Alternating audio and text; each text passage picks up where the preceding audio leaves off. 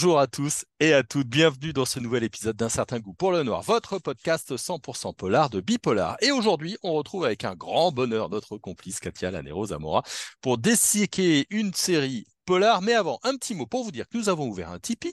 C'est une petite formule d'abonnement pour vous nous donner un petit coup de pouce à partir de 1 euro par mois. C'est totalement libre et volontaire. Les infos sont sur bipolar.fr. Bonjour Katia. Salut Jérôme. Je suis content de te retrouver aujourd'hui. Tu vas nous emmener dans les ambiances écossaises. Hein, cette ah oui. Désolée, mais j'ai décidé de me, de me plonger dans la euh, filmographie, sérigraphie, on va dire ça comme ça, euh, de David Tennant. Euh. Ah, bah, voilà, donc oui, effectivement, je vous emmène en Écosse. Allez, on va prendre nos parapluies pour te suivre. Tu as décidé de nous parler de Deadwater Fell, euh, traduit en français par le mystère Kendrick. C'est une série de 2020, quatre épisodes, donc avec l'immense David Tennant. Euh, est-ce que tu peux nous, la présenter, cette euh, série, une famille a priori tout à fait normale? A priori, comme toujours dans le polar. euh, ouais, donc c'est une série qui date de 2020, mais en Belgique, on a cette plateforme formidable qui est Ovio, où on va nous chercher dans le série corner justement des pépites que peut-être on avait laissé passer ou pas vu. Et donc j'ai découvert Deadwater Fell, donc le mystère Kendrick, tout à fait par hasard. Et moi, quand je vois David Tennant sur l'affiche, j'hésite pas et j'y vais. Et ce qui est formidable avec cette série, euh, c'est qu'il y a quatre épisodes. Et c'est vrai que quand on n'a pas envie de se lancer, euh, de s'investir trop dans une série, une série de quatre épisodes bien écrite, eh ben, ça passe vraiment bien. On est donc dans le village de Kirk Darroch, si on m'excuse, mon accent pas écossais et pas british pour un sou.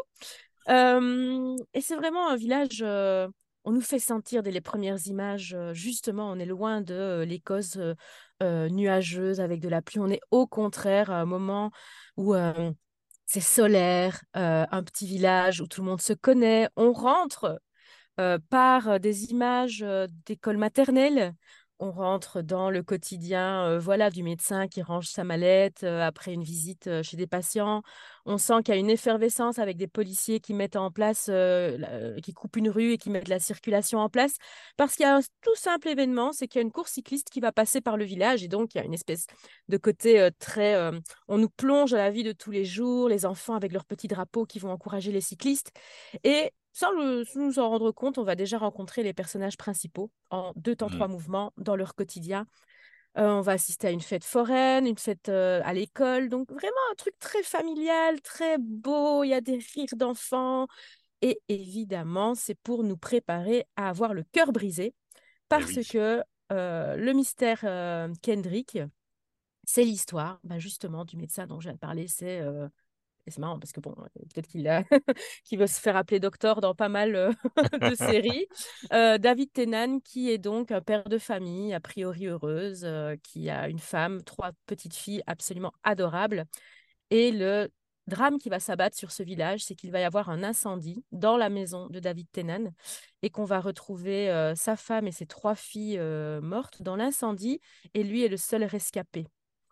Euh, ce qu'il va être révélé euh, dans euh, les examens toxicologiques, c'est que tous ont été, donc a priori c'est un accident, c'est un incendie, mais tous ont été drogués. Donc que s'est-il passé dans cette maison? Le seul survivant devient vite le premier suspect, mais comme dans tous les villages, les langues se délient et les rumeurs commencent à courir, et c'est le moment pour nous de recomposer un puzzle, puisque l'enquête va être faite à la fois par la meilleure amie euh, de la de la de, de, de la de l'épouse euh, décédée et son mari qui est policier. Et oui, et tout de suite, on va comprendre qu'il y, y, a autre chose.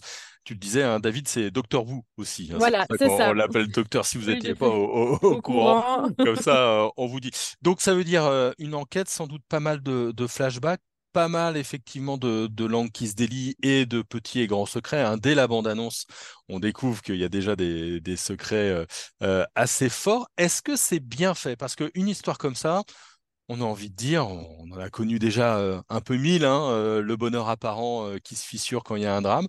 Est-ce que là, c'est bien fait? Est-ce que c'est c'est bien écrit hein? C'est une création notamment de Daisy Coulam. Est-ce que ça tient? Alors, ça tient hyper bien parce que ce qu'on va travailler, ce que je sens qui a été très fort travaillé dans l'affaire Kendrick, c'est justement la question du point de vue. parce que la réalité va se recomposer en fonction du point de vue que les personnages ont de ce qui, a priori, a pu se passer, euh, sur ce qu'ils savent des autres. Donc, nous, on va être placés dans euh, une place, euh, dans une situation d'ironie dramatique. Ça veut dire que le spectateur en sait plus que les personnages. Ah. Dès les premières secondes, dans le teaser du premier épisode, je vous ai parlé de la préparation euh, à la petite fête du village, on va suivre les enfants de l'école maternelle, on va être attendri, la couleur, euh, la photographie va être hyper lumineuse, euh, les personnages ont tous la banane, ils, sont, ils ont l'air heureux. Mais très vite, les images de ce bonheur apparent vont être coupées par des images d'immeubles incendiés, par des images d'autopsie, par des images de corps retrouvés dans la forêt. Donc très vite, on va être dans l'intuition on, va être dans l'intuition que euh, ce bonheur ne va pas durer. Et pendant toute la durée des quatre épisodes, ce qu'on va avoir, c'est justement cette recomposition au fur et à mesure de la de ce qui s'est passé en fait de l'histoire qui a pu se dérouler dans ce village. Mais on va remonter beaucoup quelques années avant, euh, je veux dire euh, beaucoup en arrière par rapport à l'accident ou le meurtre. Et donc, ça va vraiment nous emmener dans l'intériorité des personnages qui sont beaucoup moins lisses que ce qu'on pouvait imaginer au départ. Ouais, c'est ça qui est passionnant, c'est qu'on remonte à plusieurs années. Ça veut dire qu'il y a des secrets en fou euh, qui durent et, même, et qui durent. Et même en fait, tu te rends compte que les personnages y ont assisté à ces morceaux de mmh. vérité, mais que pour une raison ou pour une autre, ils ont préféré soit fermer les yeux, soit euh, faire des conclusions hâtives, ou bien, comme dans la plupart des cas, parce qu'ils ne se parlaient pas les uns les autres, ne pouvaient pas avoir euh, l'image globale de ce qui était en train de se passer. Parce que la famille Kendrick, évidemment, euh, comment dire, est au centre de pas mal de sujets de société, de problématiques dans le village. Et euh, la question ne va pas tellement être, comment dire, on va, comme ces quatre épisodes, on va vite évacuer la question du qui a tué, on va passer à pourquoi, et puis enfin à comment. Ouais, le comment finalement était étant peut-être le, moins important par rapport au pourquoi. Euh, exactement, exactement. Et le pourquoi est tellement d'une banalité qui va nous briser le cœur. Je le dis tout de suite, je le conseille euh, pas. Euh, aux personnes, donc je t'ai dit, à toi ne le regarde pas, qui, ne, qui, qui, ont vraiment du mal avec, comment dire, la, la, la mort d'enfants, parce que je vous le dis tout de suite, c'est le premier épisode, c'est la mort de trois petites filles qui, euh, qui donc des vies brisées euh, et euh, comment dire des, des questionnements sous-jacents très obscurs. Ça, je ne le conseille pas. voilà. Moi, j'ai pleuré toutes les larmes de mon corps, mais vous savez que je pleure facilement. est-ce que, est que ce qui marche bien, c'est la banalité du mal?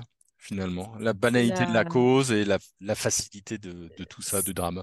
C'est l'horreur qui se passe chez les voisins.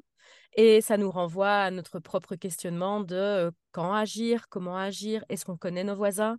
Donc ce sont des questionnements tellement proches de nous que en plus ils ont vraiment vraiment très bien travaillé l'émotion.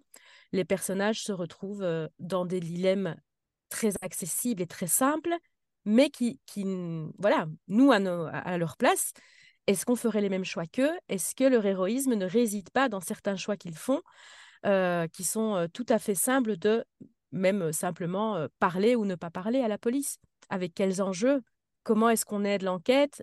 Et est-ce que cette, cette contribution à l'enquête pour faire justice aux victimes ne va pas nous poursuivre, avoir des conséquences Et c'est un peu de l'héroïsme du quotidien, de la vraie vie?